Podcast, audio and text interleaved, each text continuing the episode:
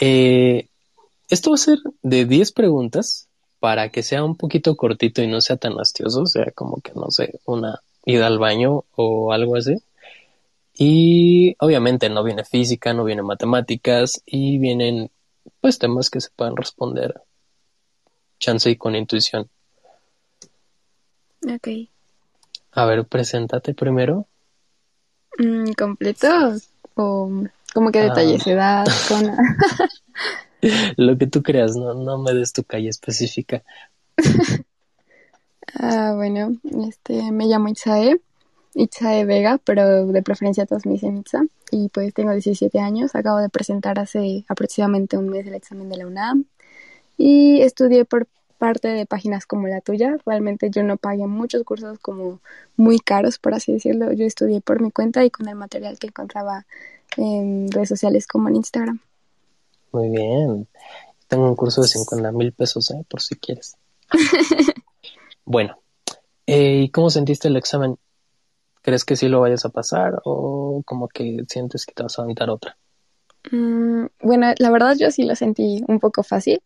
Obviamente hubo este como que áreas que se me dificultaron más como matemáticas y física, pero pues nada que no sea difícil. Yo creo y tengo esperanza de sí pasarlo, ¿verdad?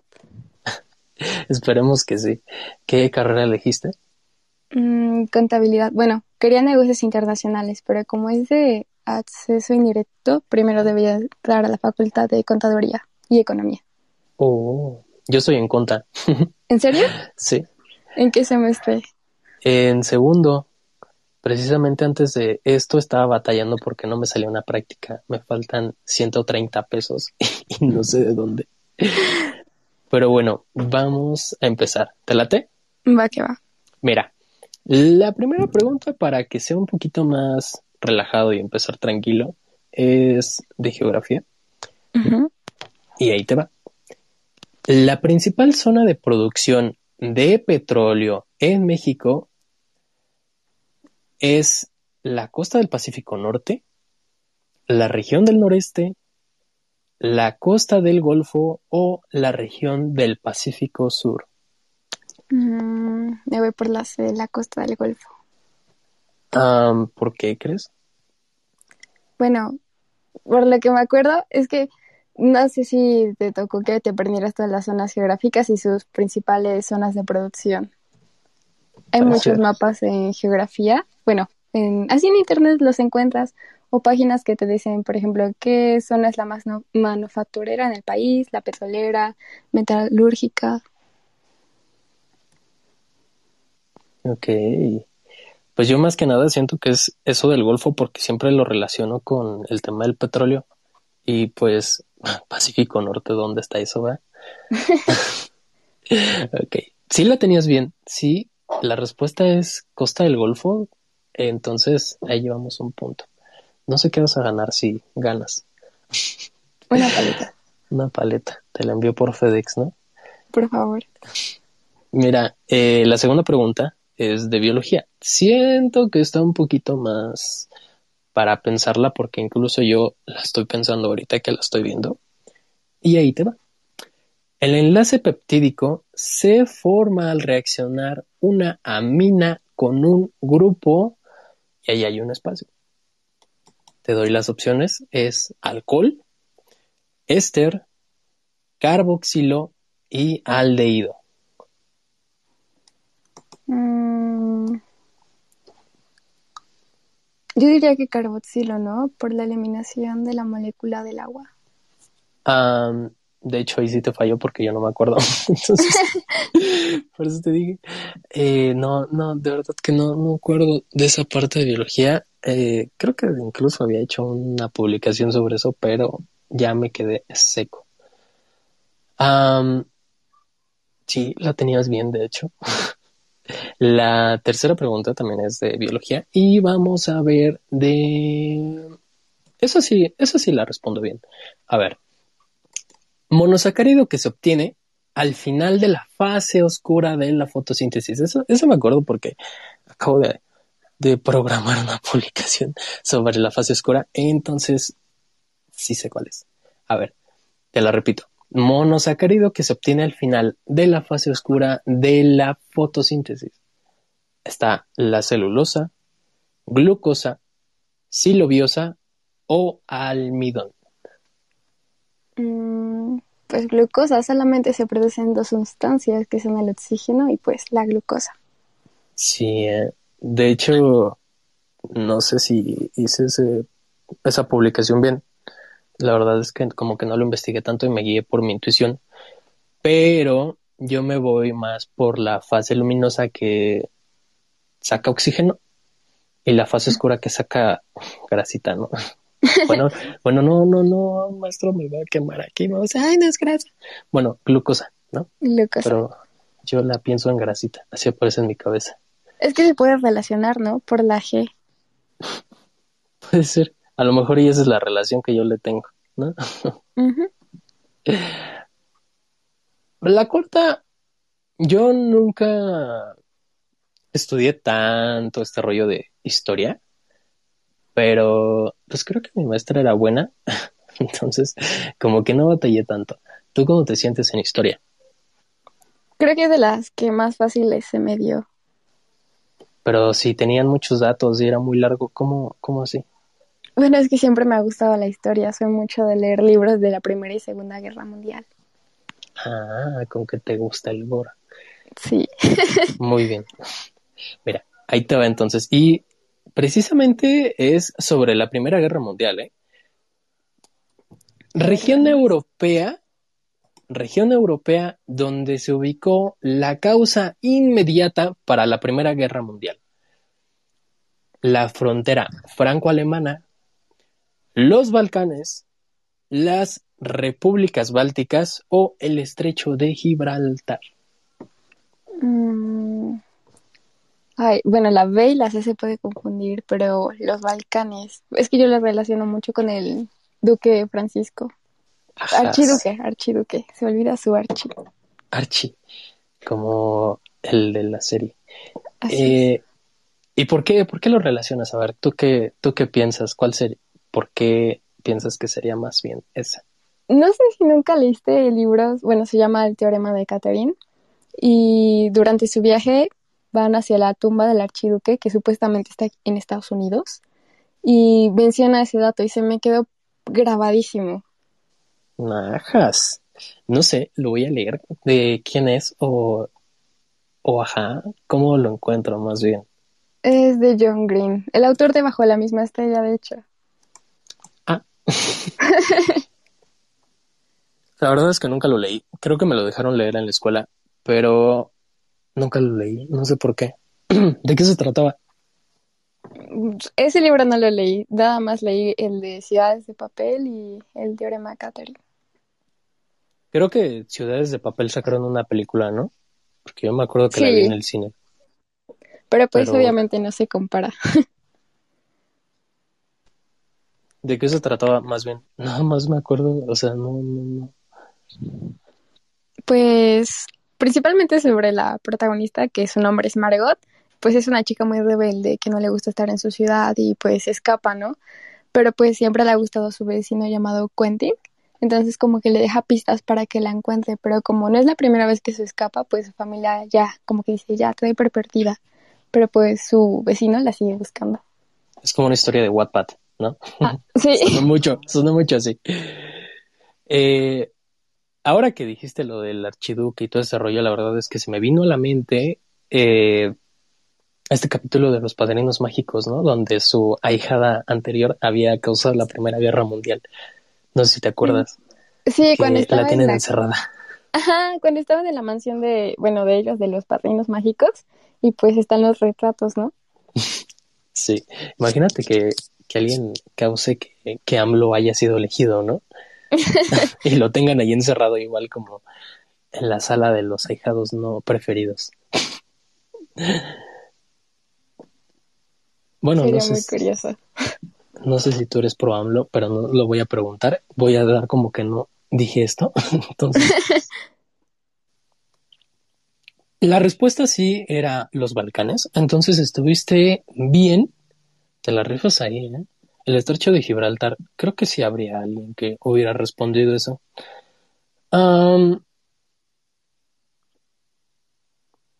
se me hace muy curioso con la pregunta que sigue. Bueno, no, sabes que no voy a decir cosas de más porque siento que la voy a reír. Bueno, la siguiente pregunta, ya vamos casi a la mitad, habla sobre la ilustración y te va así. Representa uno de los principios básicos de la ilustración. Te doy las opciones, que es la razón como instrumento para conocer el mundo, la organización para, el saber empírico y filosófico, la otra es la transición de las ideas científicas a la fe religiosa, que esa pues podría ser, tal vez yo la pienso, no sé, quién sabe.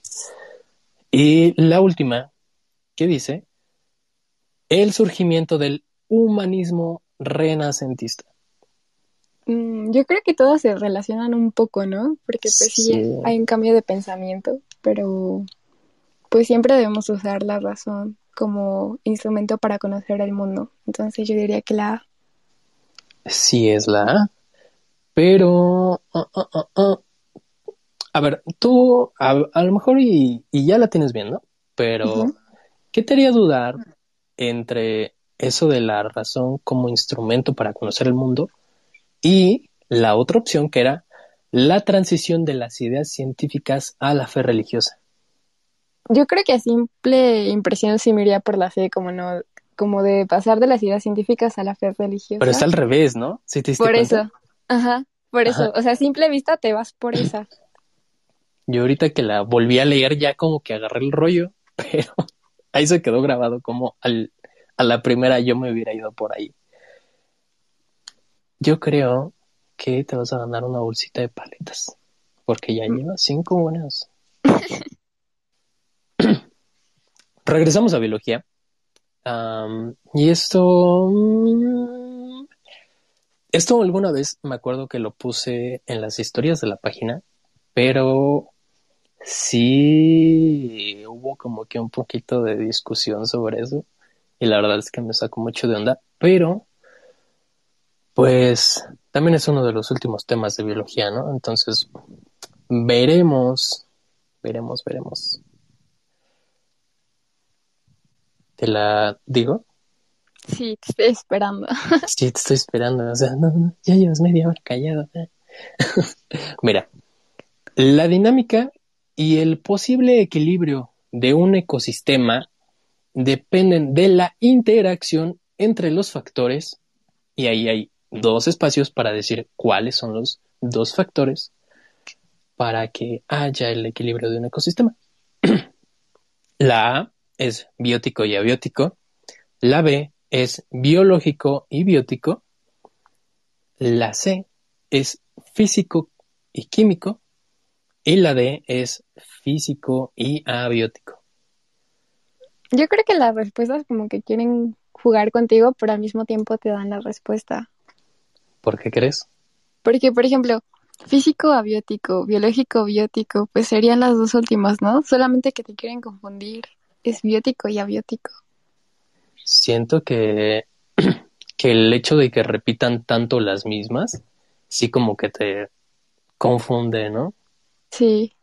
Bueno, no sé si te pasa que, por ejemplo, en algunas preguntas, o sea, ya tienes las dos que piensas que sí, porque se repite varias veces una palabrita.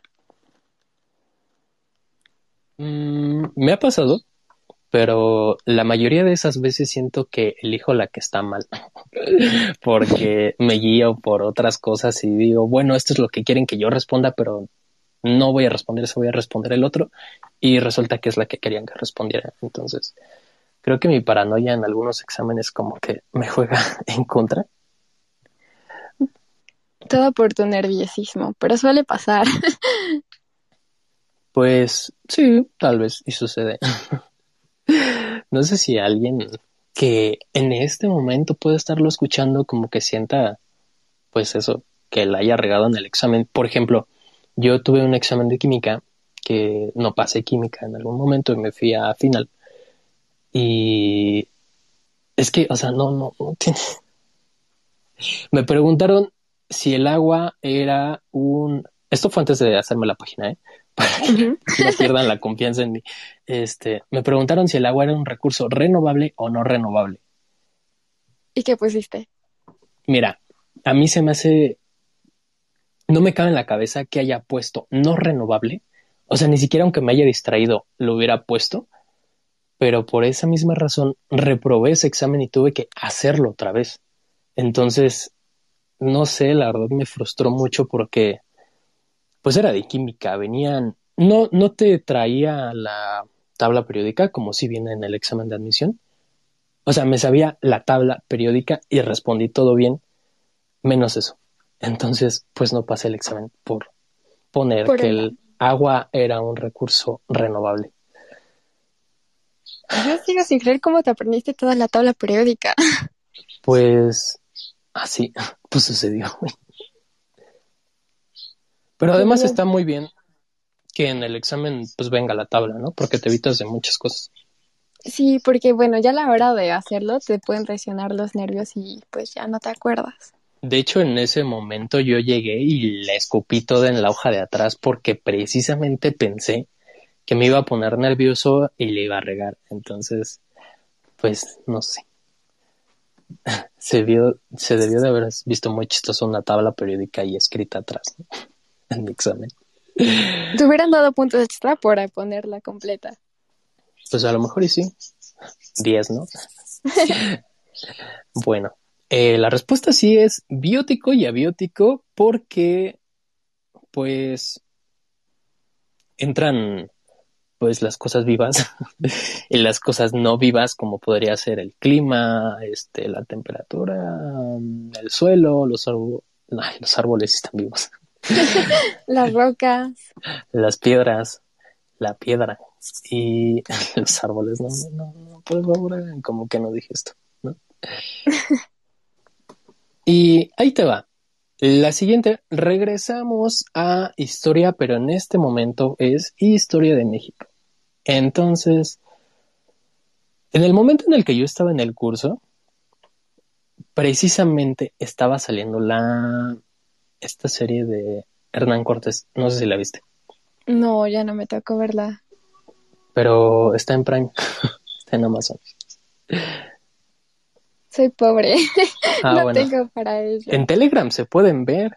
De hecho, yo me pasé a Telegram y ahí puedo ver todo. Está muy cool. Mm, sí, estamos fomentando la piratería.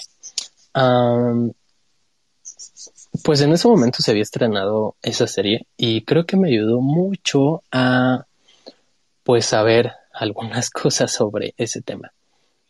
Creo que si la viste puede haber ayudado un poquito con esta pregunta y ahí te va. El periodo de la conquista militar culminó al morir el último Tlatoani de México, Tenochtitlán, llamado y estas son las opciones. me apareció un billete de 100 pesos en mi cabeza. Este, Netzahualcoyotl, que es el billete de 100.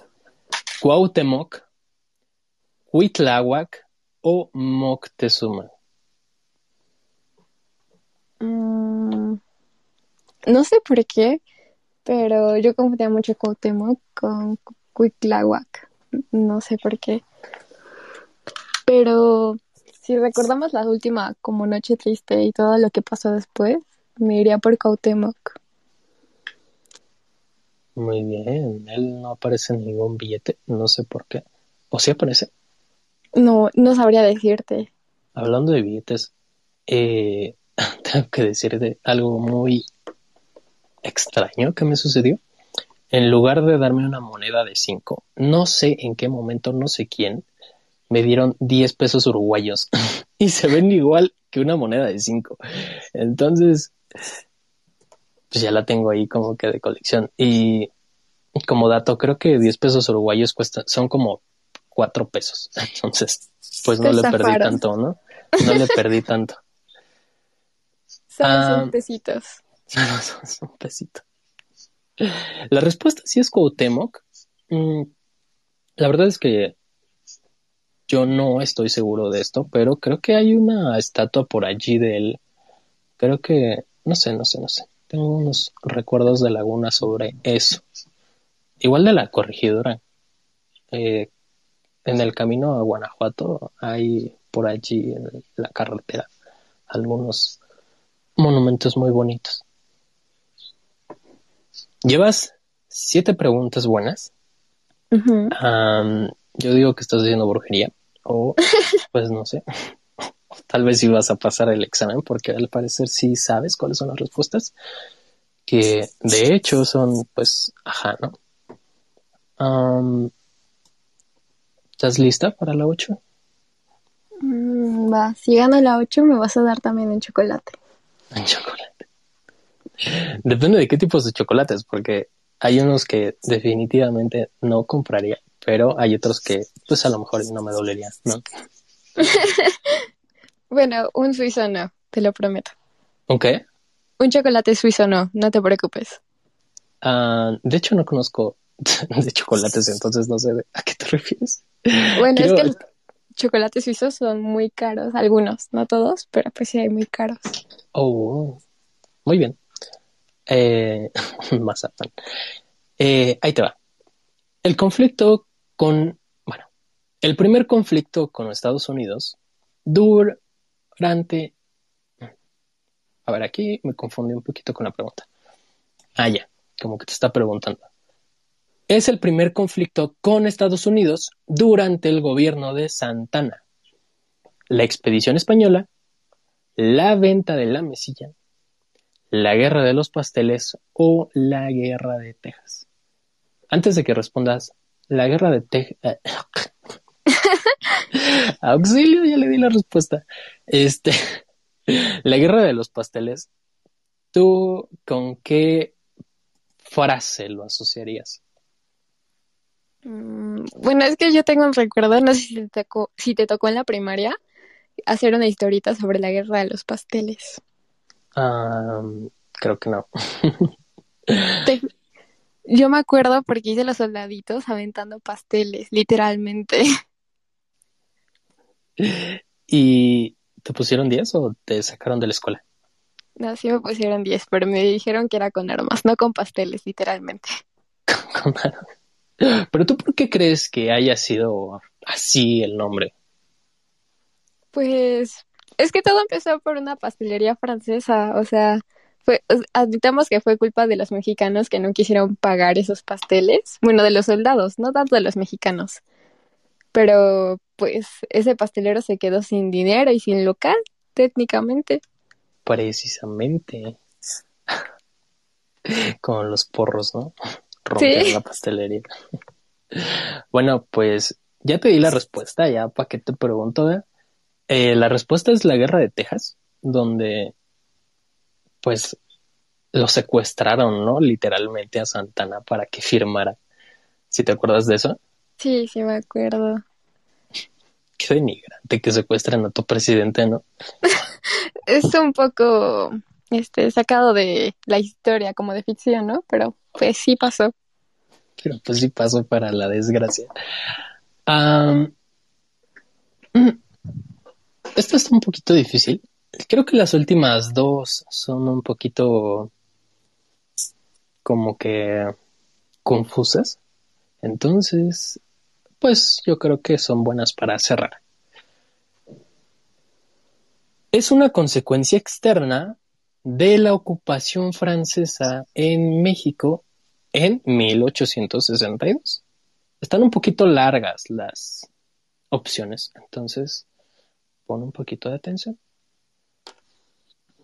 Retirada de España e Inglaterra de las negociaciones de la Convención de Londres, la firma de los Tratados de la Soledad, la expulsión del país delegado apostólico del Vaticano o la aplicación de la doctrina Monroe por Estados Unidos de América. Mm.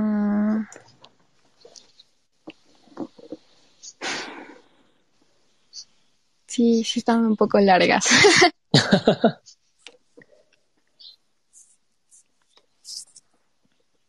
Pero pues desde ahí, se ¿Mm? Ahí te va otra vez. ¿Cómo? Ahí te va otra vez.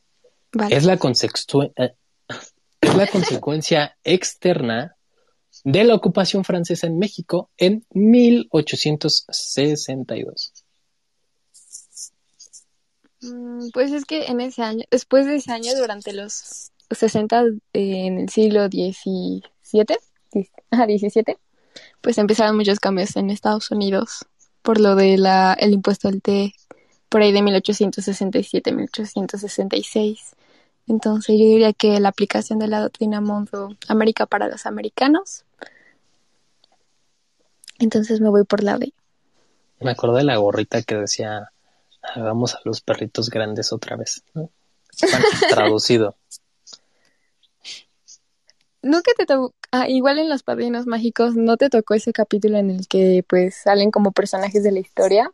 Incluso, y también en Los Simpsons te muestra en la casa del señor Burns una recreación de cuando fue lo de el té, el derrame del té.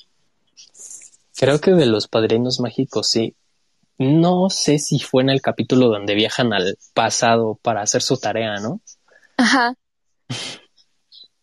A ver, si tú pudieras, si tú tuvieras este tipo de padrinos, ¿qué harías?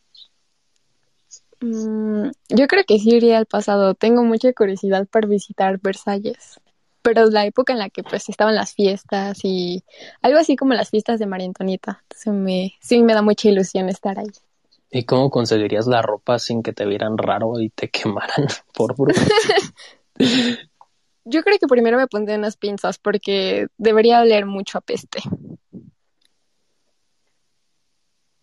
Estaba pensando una forma en la que no pudieras oler, pero creo que es más contraproducente en estos tiempos, entonces yo creo que unas pinzas sí serían mejor. Entonces la ropa se la quitarías a un vago? No, yo creo que secuestraría alguna este princesa y ya. Ya después se la devuelvo como en Medianoche en París, ¿no? Donde están investigando. ¿Sí la viste esa película? No, no la vi. Bueno, se trata de un artista, bueno, escritor, que va con su prometida a París, precisamente para visitar a sus papás o algo, ¿no? Se van como de vacaciones, pero van con sus papás. Y en una de esas, pues, estoy viendo desde aquí los cinco pesos uruguayos. Se los quería enseñar, pero pues no se puede. me da curiosidad poner la foto de esos cinco pesos como portada de este capítulo. Es una buena idea. Veremos si se puede. Bueno, en resumen, la película se trata de que el sujeto en algún momento, en algún lugar, puede viajar al pasado y pues conoce a escritores y artistas. Y lo más curioso pues es que conoce a Dalí, ¿no? Y todos ellos lo ayudan a que termine su escrito. Pero pues él, su escrito se basa en su relación con su prometida y es muy curioso porque cuando en una de las tantas revisiones que le hacen le dicen, oye, ¿y no te das cuenta? O sea, es muy raro que el protagonista no se haya dado cuenta que su prometida lo está engañando, ¿no? Y pues él se saca como de onda porque, ay, pues estoy contando mi historia, como que me está engañando. y, y pues sí, resulta que sí lo está engañando, se separan y bueno, eh, deberías de verla. A lo que voy con esto es que hay un momento donde su papá cree que está engañando a su hija y contrata a un investigador para que vea dónde se va en la noche, ¿no? Y el investigador sin querer viaja al pasado también, porque lo estaba siguiendo, y aparece en la casa de un rey, ¿no? Y entonces lo empiezan a perseguir porque creen que quiere secuestrar al rey. y me acordé ahorita que dijiste eso de secuestrar a una princesa. Solo que le iba a dar por una cabeza más grande. bueno, terminamos con la pregunta 10, que esto siempre ha hecho, o sea, literalmente se ve muy dividido las respuestas. Entonces la quise dejar para el final. Y ahí te va para ver si la respondes bien. ¿Va? Va. al crecimiento económico logrado en el país después de la Segunda Guerra Mundial se le conoce como el liberalismo económico, el neoliberalismo, la reactivación económica o el milagro mexicano. Mm. Es que está, bueno, se me hace muy fácil porque durante una de mis clases de historia el profesor nos dijo que les cayó como un milagro, así literalmente lo dijo entonces, milagro mexicano, porque pues como México no tenía tanto, tanta intervención durante esas guerras, pues muchas muchos países le pedían ayuda, ¿no? Como para crear materias primas, comida y los importaran. Entonces la economía aumentó un buen. Precisamente. Eh, me cambiaron la pregunta. esta no es la que, esta no es la que, la que decía, porque decía el milagro mexicano y tenía otra muy parecida que pasó en tiempos muy, muy pegados. Cuando hablaste de este rollo de que la economía creció y así, eh, me acuerdo y voy a y casi te prometo que siempre busco cada oportunidad para decirlo porque es un dato curioso. ¿Tú sabías? ¿Tú sabías? Dato curioso. ¿Sabías que? Bueno, eh, yo tengo una teoría. Eh, ¿Sabías que Freud tenía un sobrino? No. Se llamaba, para términos de traducción, se llamaba Eduardo, ¿no?